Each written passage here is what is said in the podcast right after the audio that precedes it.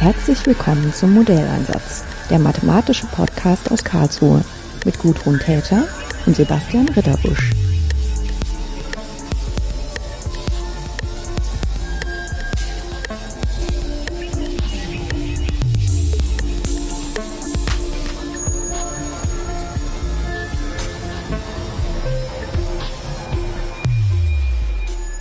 Schönen guten Tag. Ich habe wieder mal Gast in meinem Büro, ähm, die Anne Bayer und der Tom äh, Braun. Die haben beide am Softwarepraktikum teilgenommen und haben sich die Zeit genommen, mich mal zu besuchen, um, damit wir darüber sprechen können, wie ihnen das gefallen hat und was sie da gemacht haben. Vielleicht stellen Sie sich am Anfang selbst mal vor, ähm, was Sie eigentlich als Studierende machen. Hallo, mein Name ist Tom Braun und ich studiere Mathematik im sechsten Semester Bachelor und außerdem arbeite ich noch als Hilfswissenschaftler in der Research Group Open Data Boltzmann. Mhm. Mein Name ist Anne Bayer. Ich studiere auch im sechsten Semester, aber Wirtschaftsmathematik. Ähm, genau, im Bachelor auch. Und ich habe mich einfach gefreut, bei dem Softwarepraktikum mal was praktisch zu machen und nicht nur die Theorie. Ja. Es ist ja so ein bisschen interessant, dass wir ähm, für das Gespräch im Softwarepraktikum unterschiedliche Fachwissenschaften gewinnen konnten und Sie müssen jetzt hier für dieses Jahr die Mathematiker und Mathematikerinnen vertreten. Und dann haben wir ausgerechnet zwei, die eigentlich noch ähm, jünger sind, als wir das erwarten, wenn sie in das Softwarepraktikum kommen, nämlich noch am Ende des Bachelors. Also natürlich ist das für uns eigentlich günstig, weil sie uns dann eventuell auch noch länger erhalten bleiben. Aber von dem, äh, wie das ähm, potenziell schwierig ist, haben wir selber mehr die Vorstellung, dass man das in der Zeit macht, wo man sich eigentlich mit seinem Masterabschluss beschäftigt. Ähm, welches Projekt hatten Sie sich denn ausgewählt?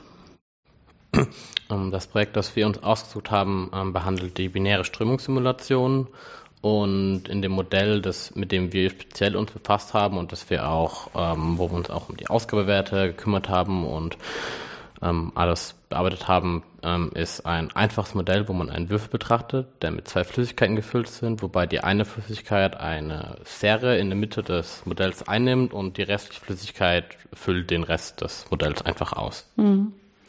Was sind denn dann für physikalische Vorgänge, die überhaupt dazu führen, dass da was Interessantes zu beobachten ist? Ähm, also erstmal die Kräfte, die ähm, bei dem, in dem Modell drin waren. Also die Flüssigkeiten mhm. ähm, haben ähm, ja unterschiedliche Eigenschaften. In unserem Fall hatten die jetzt dieselbe ähm, Dichte und dieselbe Viskosität, ähm, aber die Oberflächenspannung war zum Beispiel unterschiedlich und ähm, genau und Werte, die da dann ähm, ja sich verändern, war, ist zum Beispiel der Druck. Ja, der Druck vor allem jetzt wir haben uns auch den Druckunterschied ähm, von der Sphäre dann angeschaut, ähm, also Mittelpunkt ähm, in, also genau, Mittelpunkt äh, in der Sphäre ähm, im Vergleich zu ähm, einem Punkt außerhalb der Sphäre. Ähm, genau, da haben wir uns einfach auch die Druckdifferenz angeschaut, wie sie, wie die sich verändert hat, mhm. dann im Verlauf der Zeit. Das heißt, da gibt es Kräfte auf der Oberfläche dieser inneren Kugel, die dazu führen, dass sich die zwei Flüssigkeiten auch nicht mischen können. Genau. Eventuell kann sich diese Kugel so ein bisschen verformen, aber ansonsten passiert da nicht unbedingt viel. Genau, die ähm, Flüssigkeiten, da sie ja einfach auch die gleiche Dichte haben und gleiche Viskosität, ähm, bleibt äh, der Tropfen in der Mitte auch ungefähr in der Form und auch ähm, auf der Höhe einfach liegen. Ähm, ähm, genau, er sinkt nicht ab oder steigt nicht auf. Ähm, und da sie sich nicht mischen, bleibt er halt auch wirklich dann ähm, in der Form und breitet sich dann nicht im gesamten Würfel aus. Mhm. Ist natürlich so, wenn man ähm, so eine sozusagen so eine Idee von einem Experiment in den Computer bringt und man hat das Computerprogramm, was das eigentlich macht, da muss man immer erstmal noch ein bisschen dran arbeiten, dass es dann auch wirklich funktioniert. Die Arbeit mussten sie also auf alle Fälle machen. Aber was gibt's denn da für Möglichkeiten, noch Sachen zu untersuchen, nachdem so eine Simulation erstmal läuft? Also sprich, was haben Sie sich eigentlich für Fragen gestellt in Ihrem Projekt?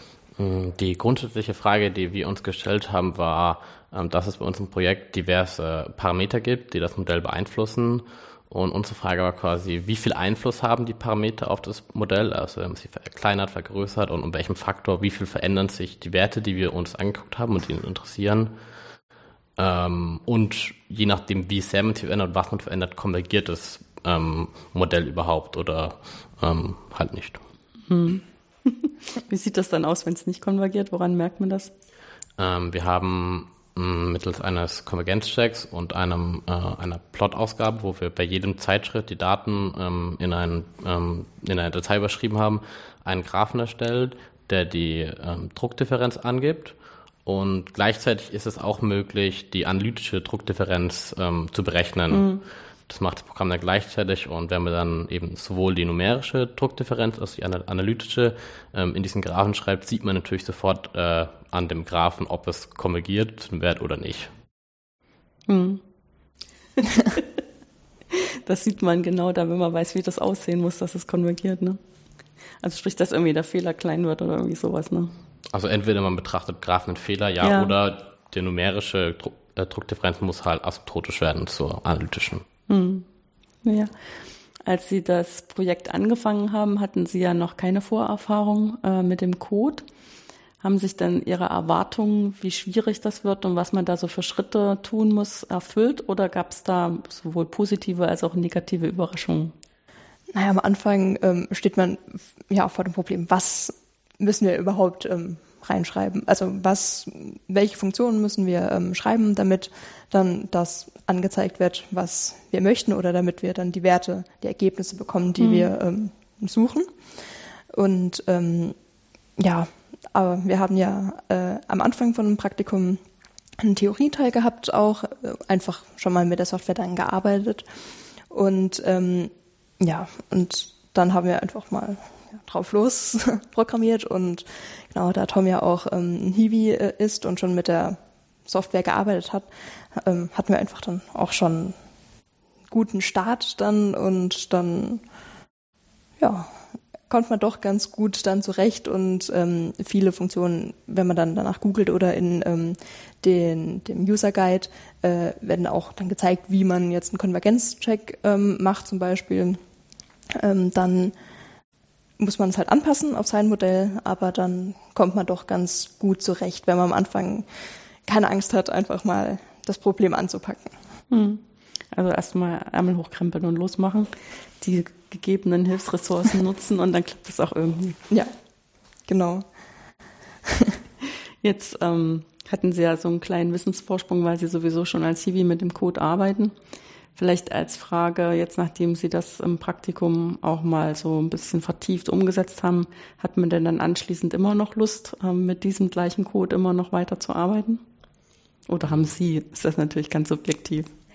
Also in Bezug auf das Projekt, das wir jetzt haben, kann man durchaus sagen, dass da wir haben uns hauptsächlich nur auf die Parameter und den Einfluss auf die Ausgabe fokussiert, mhm. dass in dem Bezug es da für mich persönlich wenig Neues gäbe, wo ich herausfinden müsste, wie mache ich das, sondern man könnte mir eine Aufgabe geben und ich würde es machen, ja. weil es liegt. Aber in Bezug auf die genaue Interaktion zwischen den verschiedenen Blöcken und wie genau das Programm funktioniert, gäbe es natürlich noch viele Aufgaben, ähm, weil wir haben uns damit nicht so viel befasst, weil es auch nicht gegeben war und nur die grobe Struktur konnte ich natürlich aus dem Code rauslesen, aber die genauere interne ähm, Programmierung ist auch mir noch unklar. da gibt es noch genug zu tun. Ja. Hat sich denn die, also die Zusammenarbeit mit den Mitstudierenden unterschieden in dem Praktikum jetzt von dem, wie sie es gewöhnt sind, wenn sie in einer Vorlesung oder Übung sitzen, wo außer ihnen auch nur Mathematiker und Mathematikerinnen sind?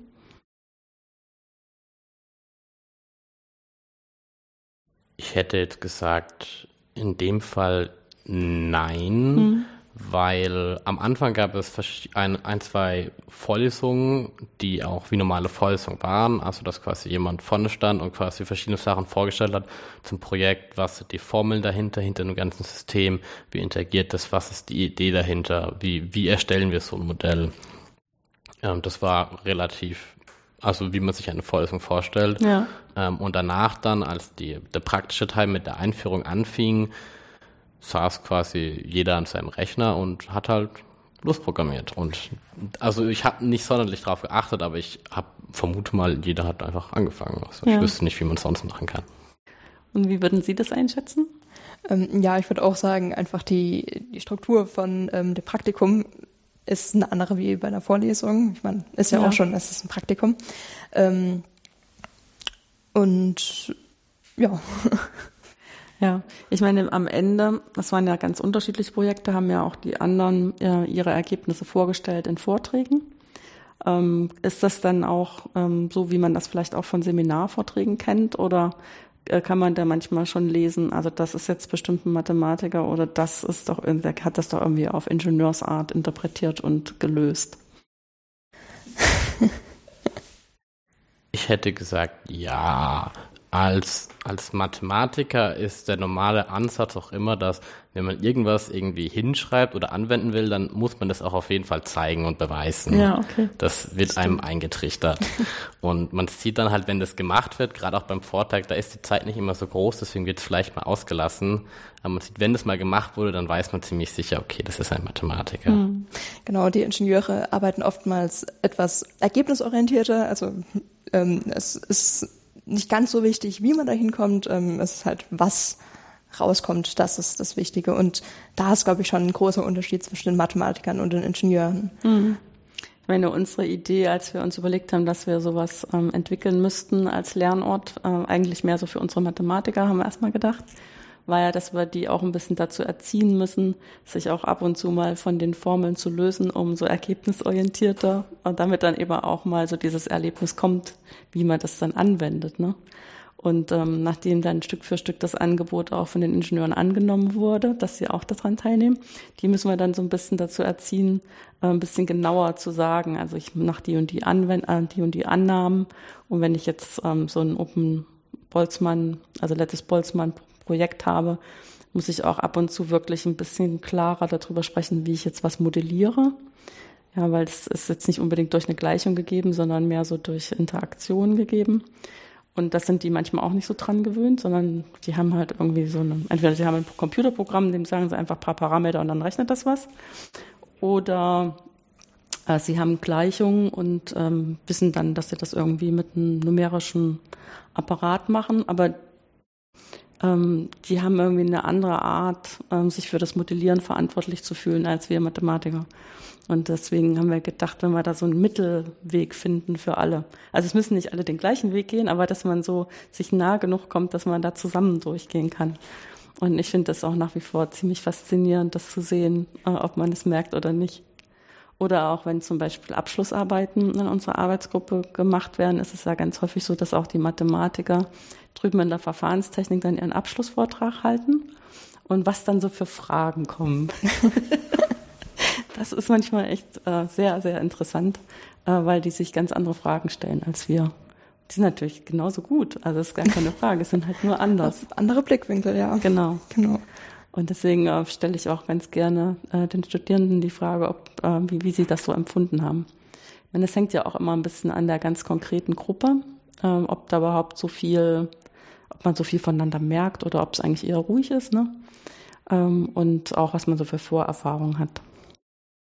Ähm, wenn Sie jetzt von jemand in einem jüngeren Semester gefragt werden würden, ob das was ähm, ähm, für Sie ist, äh, das Projekt ähm, vielleicht in einem Jahr zu probieren. Äh, was würden Sie denn für Ratschläge geben? Also was wären so vielleicht Bedingungen, die man erfüllen sollte, damit man das machen kann? Und ähm, was wären vielleicht auch ein paar gute Sachen, die Sie erfahren haben, wo Sie sagen würden, ja, das und das kannst du erwarten, dass du dann äh, das auch lernst? Also auf jeden Fall eine wichtige Voraussetzung wäre, gerade wenn man noch im Bachelor ist, ja. Ähm, wenn man sich mit dem Programm ähm, also wenn man nicht so viel mehr Zeit investieren will, um alles zu verstehen, ähm, wäre es für das Programm viel hilfreich, wenn man den Code zumindest kennt. Der ist ja frei zugänglich, den kann man sich immer runterladen und verschiedene Beispiele auch schon ausprobieren. Mhm. Ähm, man sollte die Programmiersprache auf jeden Fall auch beherrschen, sonst ist die Einarbeit, die, der Aufwand einfach immens. Ja. Ähm, die Formeln selbst sind relativ komplex. Ähm, da muss man sich entweder sie sehen und akzeptieren, dass es so funktioniert und sich nicht so sehr auf den Hintergrund fokussieren. Ähm, oder eben ähm, man fragt Leute entweder im Praktikum selbst oder die Betreuer ähm, um Verständnis. Da muss man sich halt bewusst sein, dass es auch nochmal eine, eine andere Ebene war, ist. Hm. Also wichtig ist auf jeden Fall auch einfach ähm, ein bisschen Spaß an der Numerik zu haben. Ja. Ähm, sonst würde man das natürlich auch nicht machen. Ähm, und ja, dann einfach auch genau sich in was reinarbeiten zu wollen auch. Und ähm, das ist, ist glaube ich, auf jeden Fall auch äh, sehr wichtig. Einfach das Interesse daran, dann auch was praktisch mal umzusetzen. Mhm. Meine, wir setzen sie ja auch immer in Paaren zusammen, weil wir davon ausgehen, dass es dann auch leichter fällt, sich in was ganz Neues einzuarbeiten. Also klar, Sie hatten jetzt auch tatsächlich Vorkenntnisse in OpenLB, wo man davon profitieren kann, wenn man sich äh, ihnen anschließt.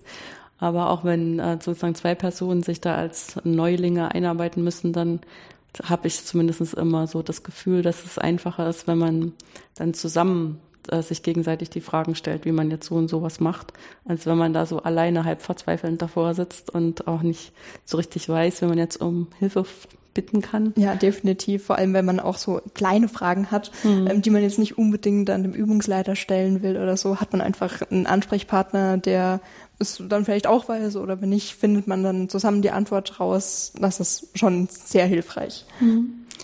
Ähm, denken Sie jetzt, dass aufgrund des Praktikums für Sie vielleicht sich auch nochmal Weichen fürs Masterstudium ähm, anders stellen oder dass Sie vielleicht, ähm, ja, was auch immer, hat das irgendwelche Konsequenzen, außer dass Sie jetzt die ECTS gut geschrieben bekommen haben?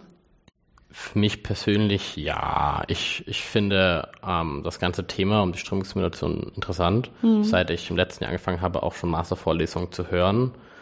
Ähm, auch den Hiwi-Job selbst habe ich genommen, weil ich wissen will, wie es ist, als Mathematiker zu arbeiten. Ja. Weil gerade im Studium selbst bekommt man die ganze Theorie mit, aber man kann sich nicht wirklich vorstellen, da zu sitzen und den ganzen Tag Formel zu rechnen. Das kann es ja nicht sein. Und da war ich auch einfach neugierig, wie es ist zu arbeiten und das gefällt mir sehr. Und naja, wenn es mir gefällt, will ich weitermachen. so wenn es geht, ne? Ja. Wie sieht es bei Ihnen aus? Bei mir ähm, also für mich hat es jetzt äh, nichts geändert, aber das liegt auch eher daran, weil für mich davor schon klar war, dass ich ähm, mich in der Numerik vertiefen will. Mhm. Und ähm, es hat mich auf jeden Fall jetzt nicht verschreckt. Und ähm, genau, jetzt bleibe ich auch bei der Numerik, auch im Master. Schön.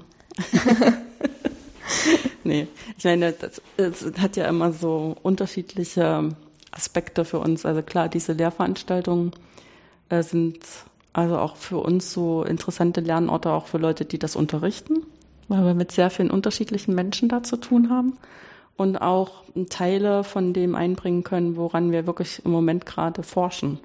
Ja, also nicht, dass wir jetzt alle an ihrem Problem forschen, aber wir forschen an was, was da in der Nähe ist und wo das ein Modul ist, wenn das gut funktioniert, können wir das direkt benutzen. Ähm, aber das andere ist auch, dass man dann, wenn man solche Lehrangebote macht, man natürlich auch versucht, ähm, junge Leute ausfindig zu machen, die man dann im Rahmen zum Beispiel einer Bachelor- oder Masterarbeit ähm, noch näher an das Thema einführen kann, also noch näher an unsere Forschung bringen kann und dann eventuell auch eben ein paar wenige, die dann in der Arbeitsgruppe sogar bleiben, um zu promovieren. Ne? Und dann ähm, ist es immer so ein bisschen spannend zu gucken, wie so diese Saat aufgeht. genau. Gut, dann bedanke ich mich ganz schön, dass Sie sich die Zeit für das Gespräch genommen haben. Und vielleicht ergibt sich ja die Gelegenheit, äh, wenn Sie dann Ihren Master fertig haben, dass wir darüber auch nochmal sprechen können. Sehr gerne.